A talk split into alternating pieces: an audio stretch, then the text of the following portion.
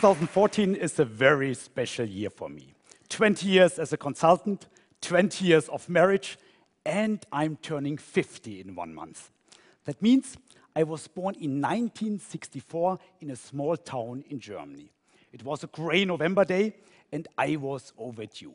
The hospital's maternity ward was really stressed out because a lot of babies were born on this gray November day. As a matter of fact, 1964 was the year with the highest birth rate ever in Germany, more than 1.3 million. Last year, we just had over 600,000, so half of my number. What you can see here is the German age pyramid. And there, the small black point at the top, that's me.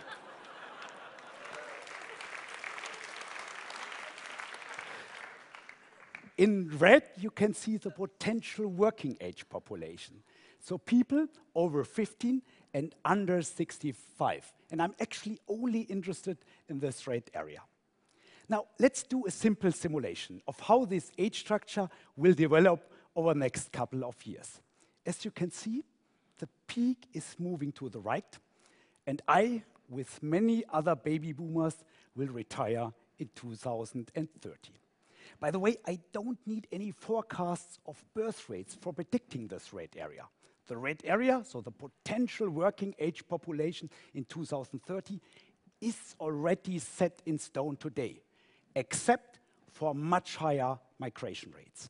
And if you compare this red area in 2030 with the red area in 2014, it is much, much smaller. So before I show you the rest of the world, what does this mean for Germany? So what we know from this picture is that labor supply, so people who provide labor, will go down in Germany and will go down significantly. Now, what about labor demand? That's where it gets tricky. As you might know, the consultant's favorite answer to any question is, it depends. So I would say it depends. Uh, we didn't want to forecast the future, highly speculative. We did something else. We looked at the GDP and productivity growth of Germany over the last 20 years and calculated the following scenario. If Germany wants to continue this GDP and productivity growth, we could directly calculate how many people Germany would need to support this growth. And this is the green line, labor demand. So Germany will run into a major talent shortage very quickly. 8 million people are missing, which is more than 20% of our current workforce. So big numbers, really big numbers. And we calculated several scenarios, and the picture always looked like this. Now, to close the gap, Germany has to significantly increase migration, get many more women in the workforce, increase retirement age. By the way, we just lowered it this year, and all these measures at once. If Germany fails here, Germany will stagnate. We won't grow anymore. Why? Because the workers are not there who can generate this growth. And companies will look for talents somewhere else. But where? Now, we simulated labor supply and labor demand for the largest 15 economies in the world, representing more than 70% of world GDP. And the overall picture looks like this by 2020. Blue indicates a labor surplus, red indicates a labor shortfall, and gray are those countries which are borderline. So by 2020, we still see a labor surplus in some countries like Italy, France, the US. But this picture will change dramatically by 2030. By 2030, we will face a global workforce crisis in most of our largest economies, including three out of the four BRIC countries. China, with its former one-child policy, will be hit, as well as Brazil and Russia. Now, to tell the truth, in reality, the situation will be even more challenging.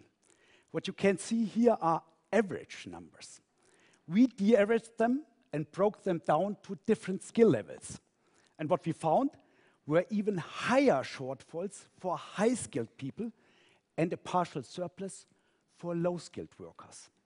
So on top of an overall labor shortage, we will face a big skill mismatch in the future. And this means huge challenges in terms of education, qualification, upskilling for governments and companies. Now, the next thing we looked into was robots, automation, technology. Will technology change this picture and boost productivity? Now, a short answer would be that our numbers already include a significant growth in productivity driven by technology. A long answer would go like this. Let's take Germany again. The Germans have a certain reputation in the world when it comes to productivity. In the 90s, I worked in our Boston office for almost two years. And when I left, an old senior partner told me literally, send me more of these Germans, they work like machines.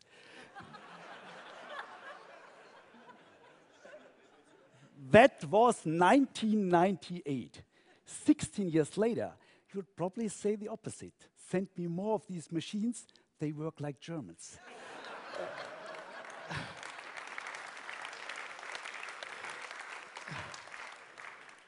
Technology will replace a lot of jobs, regular jobs, not only in the production industry, but even office workers are in jeopardy and might be replaced uh, by robots, artificial intelligence, big data, or automation.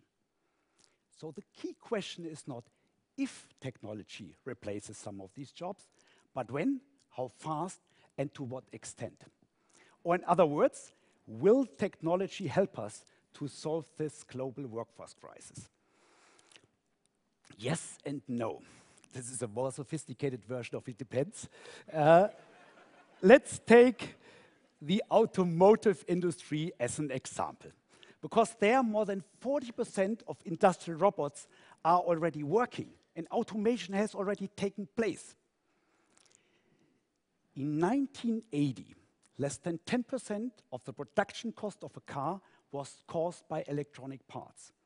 Today, this number is more than 30%, and it will grow to more than 50% by 2030.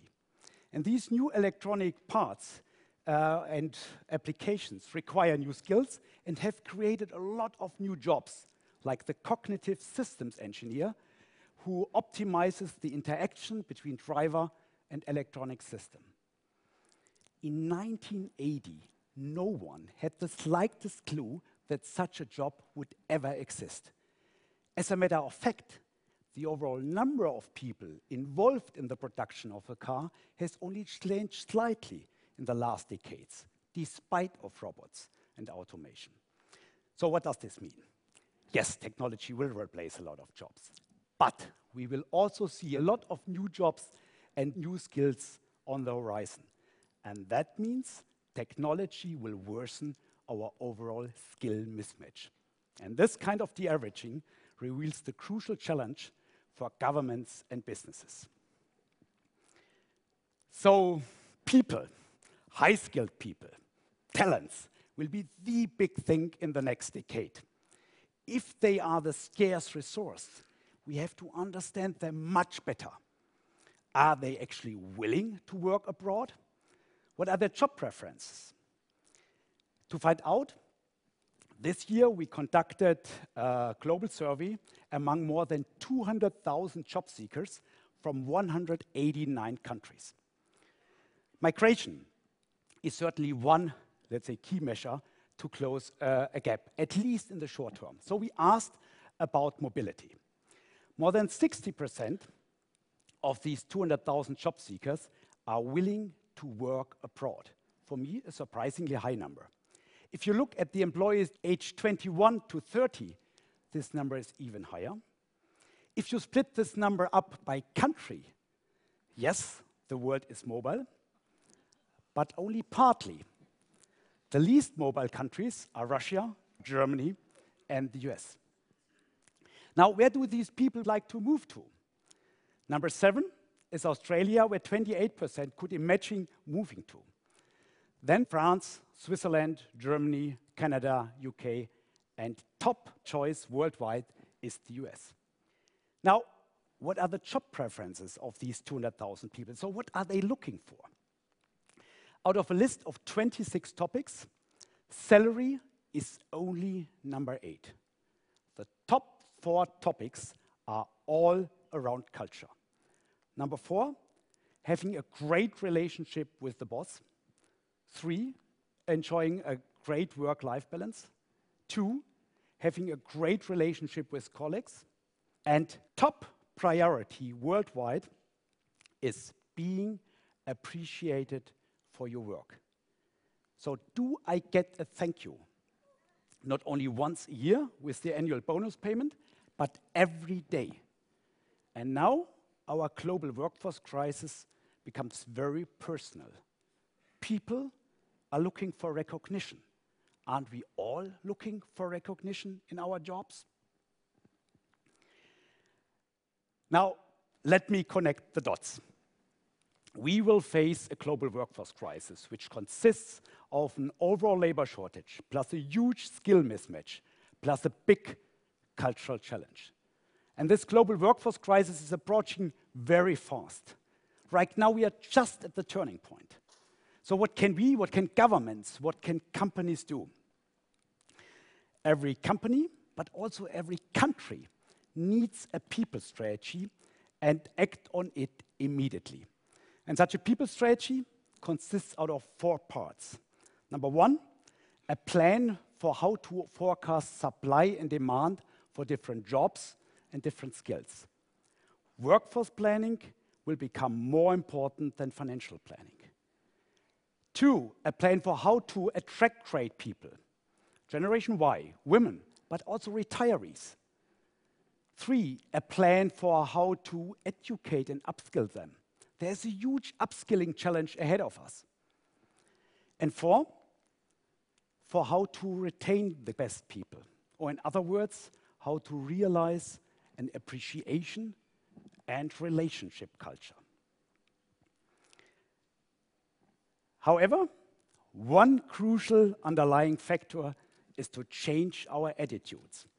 Employees are resources, are assets, not costs, not headcounts, not machines, not even the Germans. Thank you.